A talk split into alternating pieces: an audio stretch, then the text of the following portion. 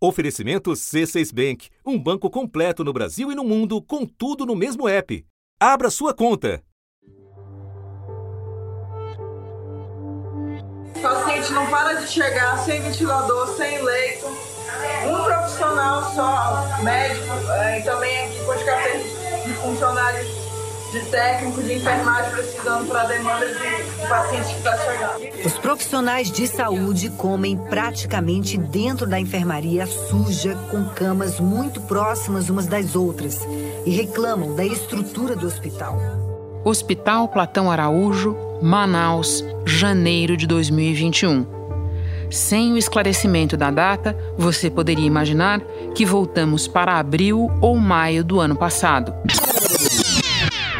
hospital de referência no Amazonas não tem mais profissionais para receber mais pacientes. A falta de estrutura atinge outros três hospitais de apoio, todos superlotados, com pacientes deitados em macas nos corredores. Em Manaus, o serviço de saúde já entrou em colapso, é o que diz a prefeitura. De acordo com o prefeito Arthur Virgílio, a capacidade de leitos na rede pública chegou ao limite. A Covid-19 não respeita a classe social e nem mesmo as diferenças culturais entre os indígenas. São pelo menos 40 pessoas com sintomas da doença no Parque das Tribos. Filas de carros funerários aguardam todos os dias a vez para sepultar os corpos, que são aguardados em câmaras frigoríficas por causa da superlotação. Sete caixões foram colocados lado a lado em uma vala comum. Neles estão pessoas mortas pela Covid-19. Os enterros nos cemitérios públicos em Manaus são assim, coletivos. Nove meses depois, o quadro é, sob alguns aspectos, até mais grave. Os maiores números de casos registrados em 24 horas desde o início da pandemia ocorreram em dezembro. Nos primeiros quatro dias de janeiro, as internações chegaram a 566. Se a gente for contar isso mês a mês relacionado aos meses de 2020, é um número maior do que o total dos meses de julho, agosto e setembro, por exemplo. Se a situação continuar desse jeito, esse mês pode bater o pico da pandemia no mês de abril. A taxa de ocupação de UTIs na rede pública passa de 92%. Na rede privada, chegou a 94%. Por conta do avanço da Covid-19, o prefeito de Manaus, Davi Almeida, do Avante, decretou situação de emergência na capital pelo prazo de 180 dias. A situação saiu de vermelha e agora é roxa, segundo o governo do Amazonas. É a fase mais grave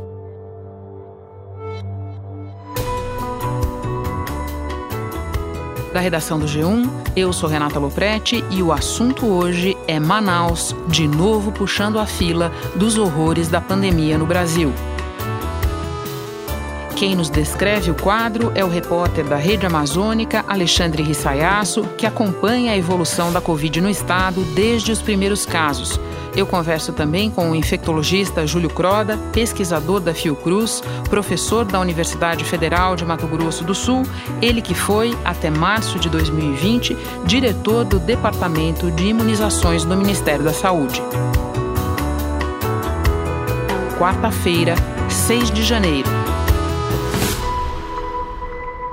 Alexandre, não é a primeira vez que você vem ao assunto tratar da pandemia no Amazonas e mais especificamente em Manaus. Acho que para você, mais do que para nós, tudo isso tem um aspecto muito triste de reprise, e eu começo te perguntando sobre as semelhanças entre o que você está vendo neste início do ano e o que você viu no primeiro semestre do ano passado.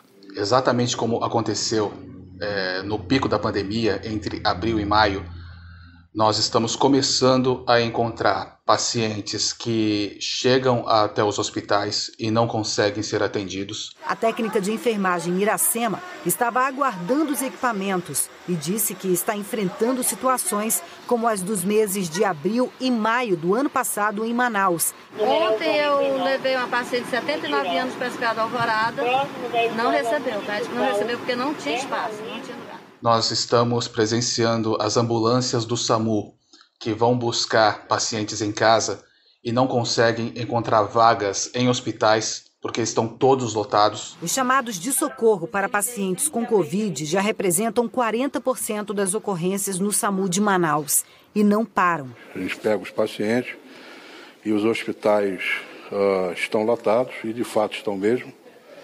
E a gente fica, às vezes, uh, perambulando de um local para outro, tentando achar uma unidade que receba o paciente. Isso também faz com que o nosso tempo-resposta aumente muito. Nós estamos vivenciando de novo essa questão da falta de vagas, né? O governo do Amazonas disponibilizou quatro grandes hospitais para atender pacientes com Covid-19 mas por causa da superlotação, novamente nós estamos vendo aquelas cenas tristes de pacientes sendo atendidos nos corredores em estado grave.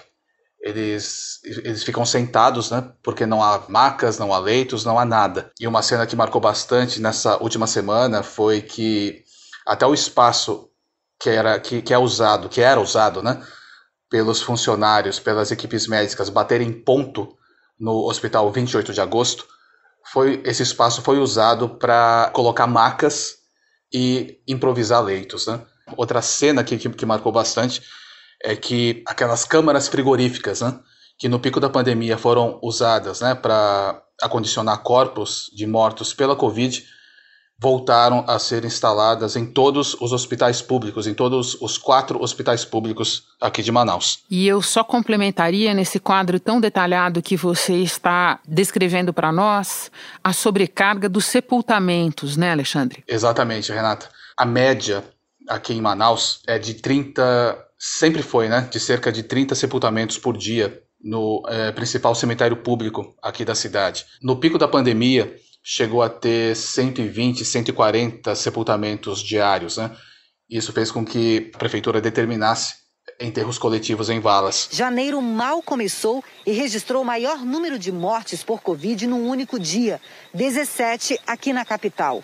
Os sepultamentos neste fim de semana foram mais que o dobro de dias normais. O, o que nós estamos vendo hoje?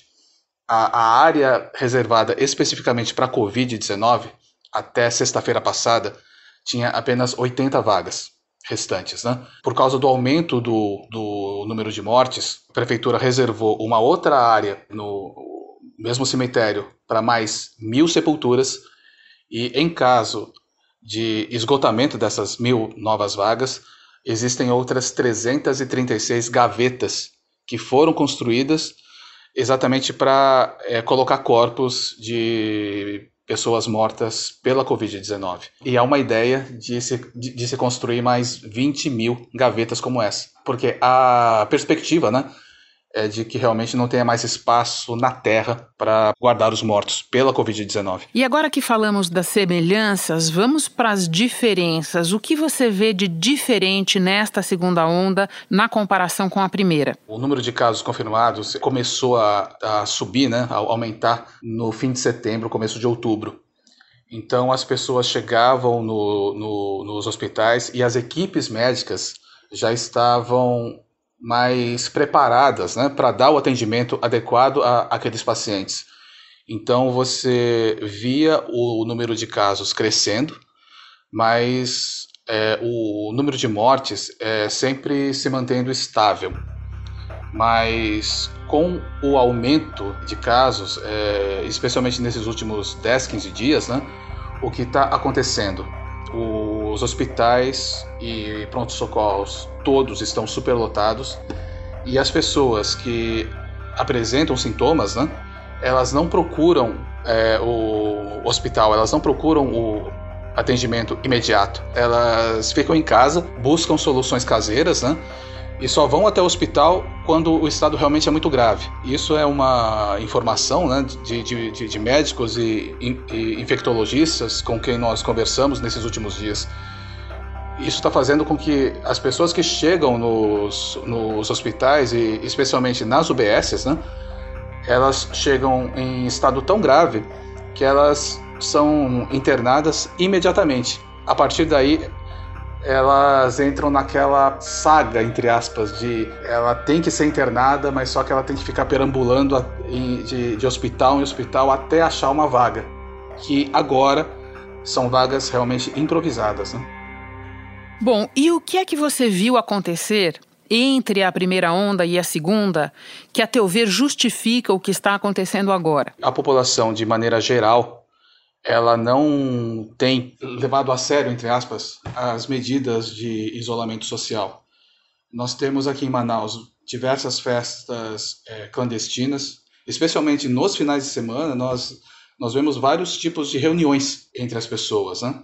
E fora isso, teve a questão também da forte pressão por parte dos comerciantes. Era isso que eu ia te perguntar agora, porque é como se Manaus fosse uma espécie de microcosmo do problema brasileiro de gestão da pandemia, também nesse aspecto. Conta essa queda de braço para nós. Eu, eu estou aqui em Manaus há três anos, né? E sempre trabalhei em São Paulo e em outros estados também, mas o que eu vi nesses últimos dias aqui em Manaus realmente é, impressionou, porque o governo do Amazonas, logo depois do Natal, seguindo a orientação da Fundação de Vigilância e Saúde, que fez o alerta do, dos casos aumentando, da falta de vagas nos hospitais, enfim, o governo fez um decreto onde ele fechava as atividades não essenciais e também o comércio especialmente o comércio. Né? No dia seguinte, é, num sábado, os comerciantes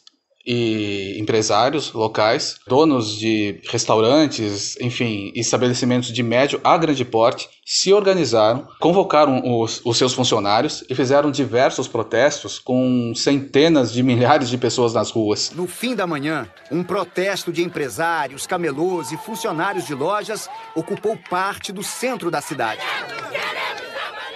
Os donos de lojas reclamam que o decreto trará prejuízos e querem o comércio funcionando até o dia 31 de dezembro. São cinco dias que vão fazer muita diferença para a gente. Os manifestantes contrários ao decreto de fechamento do comércio interditaram o principal terminal de ônibus da cidade. A Polícia Militar teve que intervir para liberar a passagem de alguns coletivos. E eles estavam quase invadindo eh, a rua onde mora o governador do Amazonas, o Wilson Lima. Tudo para fazer com que o, o governo voltasse atrás e revogasse esse decreto. E o que de fato aconteceu. O governador do Amazonas revogou esse decreto, deixou tudo do jeito que estava antes, para desespero né, do, do, dos médicos e equipes médicas dos hospitais. E por coincidência, foi exatamente a partir desse ponto, né, desse evento, onde diversas pessoas ficaram é, aglomeradas, enfim. Nós vimos os casos, o número de internações subir muito. Se no pico da pandemia nós é, tivemos o recorde de 105 internações em um único dia, no, numa mesma semana nós tivemos 120, 140, 150 e ontem tivemos 183 internações em apenas um único dia. E nos atualiza sobre essa questão, porque a semana começou com uma reviravolta nesta questão do comércio, né? Diante dessa situação, né, é, o Ministério Público é, aqui do Amazonas, junto com a Defensoria Pública, eles se organizaram e entraram com uma ação na Justiça exigindo que o governo do Amazonas é, determinasse que o, que o comércio ficasse fechado, né? voltasse a ficar fechado. A Justiça acatou o pedido do Ministério Público e determinou o fechamento das atividades não essenciais no Estado por 15 dias. Visa impedir a ocorrência de aglomerações, refreando novos contágios com o intuito de fornecer tempo hábil para abertura de leitos suplementares, não se quer de forma alguma prejudicar a atividade econômica de quaisquer segmentos mas sim salvar vidas. Mesmo depois disso, essas entidades que representam esses empresários e comerciantes entraram com habeas corpus, né? Mas só que entraram com dois habeas corpus, mas os dois foram rejeitados pelo Tribunal de Justiça do Amazonas. O governo do Amazonas informou que vai disponibilizar, por meio da Agência de Fomento do Estado do Amazonas, uma linha de crédito para comerciantes, empresários, valendo também para ambulantes, no valor de 140 milhões de reais. Alexandre, para terminar, você mesmo nos contou, são três anos de experiência profissional aí, três anos de trabalho intenso que a gente acompanha. Na tua avaliação, por tudo que você viu até hoje, que características de geografia, economia, administração pública, o que for, o que que ajuda a explicar Manaus ter estado na vanguarda do início da pandemia no Brasil e aparecer de novo dessa maneira no noticiário agora?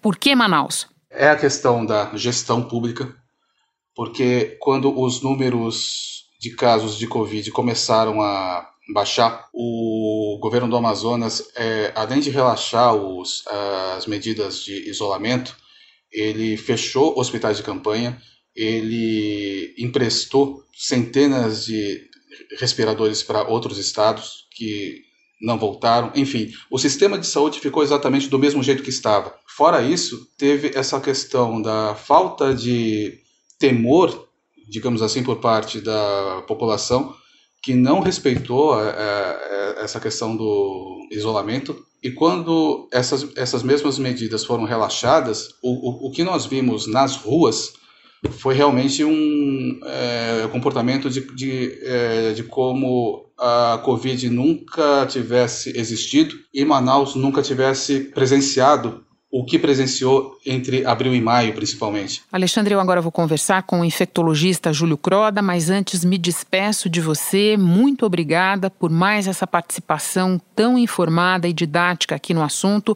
Bom trabalho. Eu que agradeço, Renata. Muito obrigado pela oportunidade e um abraço a todos. Júlio, você que desde o início nos ajuda a entender a dinâmica da pandemia no Brasil. Explica, por favor, por que Manaus foi a primeira capital brasileira a cair diante do novo coronavírus e por que ela está em destaque agora, novamente, nesse período de forte ressurgência no país. Manaus é o nosso grande modelo, né? É, por quê? Porque lá onde tem a pior estrutura hospitalar em termos de leitos de terapia intensiva por 100 mil habitantes. Então, qualquer aumento significativo do número de casos, do número de internações, vai impactar nos serviços hospitalares e pode gerar aquele caos que a gente viu no passado. Então, por conta disso, Manaus é, é um exemplo do, da segunda onda propriamente dito. A gente viu isso acontecer em abril, aquela tragédia em Manaus a gente falou um pouco a respeito desse assunto aqui no podcast. E agora, novamente, a gente vê um aumento expressivo de casos, um aumento expressivo de internação. É um estado, e principalmente a cidade de Manaus, para a gente pensar muito a respeito é, do conceito da imunidade coletiva, da imunidade de rebanho. A gente ainda vai falar de imunidade coletiva, porque esse é um assunto teu também, desde o início da pandemia. Mas quando você está me falando da estrutura hospitalar, outra coisa que eu me lembro é aquela característica de apenas Manaus ter leitos de UTI no estado do Amazonas, certo? Certo. Todos os leitos de terapia intensiva, até o momento, são concentrados na capital. Após a primeira onda, houve uma desmobilização desses leitos. E agora, eh, Manaus tenta reabrir esses leitos com muita dificuldade. Agora, a dificuldade não se concentra em respiradores, propriamente dito, mas em equipes profissionais de saúde que podem atuar nesses leitos de terapia intensiva. E por que é, essa escassez maior de equipes agora, Júlio? Assim como a população está cansada do isolamento, os profissionais de saúde também estão cansados é, dos plantões, é, do trabalho nas unidades de terapia intensiva. E até hoje eu recebo colegas reclamando, denunciando que a falta de EPI é muito grande muito grande mesmo. Vários colegas se contaminaram, se afastaram e, é, e hoje a escala de trabalho do hospital é escassa. É sobrecarga nos colegas, é sobrecarga nos médicos, é sobrecarga nos enfermeiros, técnicos, na limpeza, em todos os setores da, da saúde. Muitos foram deslocados para essas unidades, foi ofertado é, plantões que não era da sua especialidade, é, e agora nesse momento de ressurgimento da doença, principalmente em dezembro e janeiro, onde é um momento de férias, muitos, muitos tiraram férias, muitos retornaram aos seus postos originais, muitos profissionais não estão mais disponíveis para assumir esses postos de trabalho anteriormente é, disponibilizado lá no início da pandemia. Ou seja, a gente perdeu um pouco da mobilização, tanto do ponto de vista da sociedade como dos profissionais de saúde. Júlio, tem uma discussão é, permanente em relação à pandemia num país com as dimensões e as características do Brasil, que é aquela discussão: estamos na segunda onda ou numa primeira onda que nunca foi embora? Você mencionou segunda onda especificamente para se referir a Manaus. O que é que te diz isso? Quais são as características? Para o Brasil todo, nós vivemos uma primeira onda pro prolongada, mas quando a gente olha no detalhe, estado a estado, cidade a cidade, a gente pode identificar estados onde houve um achatamento da curva e, portanto, esse aumento agora é uma continuação da primeira onda. E a gente tem outros estados onde ocorreram é, as tragédias mais anunciadas, como foi em Manaus. Então você teve um aumento muito repetido do, dos casos e uma queda muito repetida do, dos casos, marcando claramente duas ondas com dois picos. E esse segundo pico, nesse momento em Manaus, principalmente no que se refere às internações, já supera o pior momento em abril. Entendo. E por que se chegou à segunda onda? O que é que aconteceu ou deixou de acontecer no intervalo para que ela se formasse, Júlio? A principal ação que, é, que a gente pode intervir na disseminação do vírus são as medidas preventivas, né? O uso de máscara, o distanciamento, evitar aglomeração. Na medida que você tem um grande número de pessoas infectadas lá naquele primeiro momento é, e você começa a diminuir essas medidas, até com uma sinalização do governo de desmobilização dos leitos de terapia intensiva, a população entende que voltou à vida normal. E isso não é possível sem vacina. A gente ainda precisa das medidas preventivas associadas é, com algum grau de imunidade coletiva para ter controle da doença. E isso não ocorreu no, no, no, Amazonas. A gente sabe que existe ainda uma grande parcela da população suscetível, associada ao total relaxamento das medidas preventivas, aglomerações que se iniciaram durante a campanha e agora com as festas de final de ano, favoreceu essa segunda onda claramente em Manaus e no estado do Amazonas. Então vamos terminar falando de imunidade comunitária ou de rebanho. Este segundo termo alguns preferem não usar. E falando com você, que foi um dos especialistas que nos introduziram a esse conceito lá no início da pandemia, Júlio.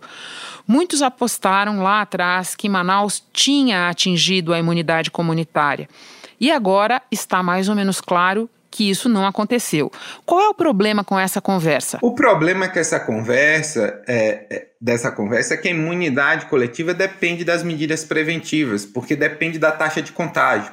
A gente sabe que a taxa de contágio, ou eventualmente um vírus que seja mais transmissível, como essa nova variante, ele pode alterar a taxa de contágio, as medidas, a falta de medidas preventivas também, e isso implica no maior limiar de imunidade de rebanho para você ter controle da doença. Então, o que, que aconteceu em Manaus? A gente tem um descontrole total em relação às medidas preventivas e aquele eh, dado da Esther Sabino que você já entrevistou aqui, mostrando que talvez 60%, 70% da população já tenha adquirido a doença, esse dado por si só não justifica essa segunda onda. A gente sabe é, que, por dados de Manaus, que a maioria dos casos atuais são casos novos, então são em pessoas suscetíveis. Quem adquiriu a doença na primeira onda permanece protegido. 99% dos novos casos nessa segunda onda de Manaus são pessoas é, que não adquiriram a doença no primeiro momento. Júlio, muito obrigada por todos os esclarecimentos. Sempre um prazer ter você aqui na nossa conversa. Bom trabalho. É um prazer estar aqui com todos do assunto e estou à disposição para retornar e esclarecer as dúvidas. Antes de terminar, um alerta. As aglomerações que nós vimos no final de ano podem fazer com que mais pessoas apresentem sintomas de Covid-19, como febre, cansaço, tosse, dor de cabeça, perda do olfato e ou do paladar. Para essas pessoas, o aviso de que fiquem em isolamento por no mínimo 10 dias e avisem a todo mundo com que tiveram contato. Quando os sintomas aparecerem, é bom procurar atendimento médico para fazer o mais rapidamente possível o teste RT-PCR. Ele é importante para confirmar ou descartar a suspeita. Se perceber que os sintomas estão piorando ou que surgiram novos, como falta de ar ou dificuldade de respirar, é caso de procurar pronto atendimento. Este foi o assunto podcast diário disponível no G1 e também no Google Podcasts, Apple Podcasts, Spotify, Castbox, Deezer, Amazon Music. Nas plataformas digitais de áudio dá para seguir a gente e assim não perder nenhum episódio. Eu sou Renata Loprete e fico por aqui. Até o próximo assunto.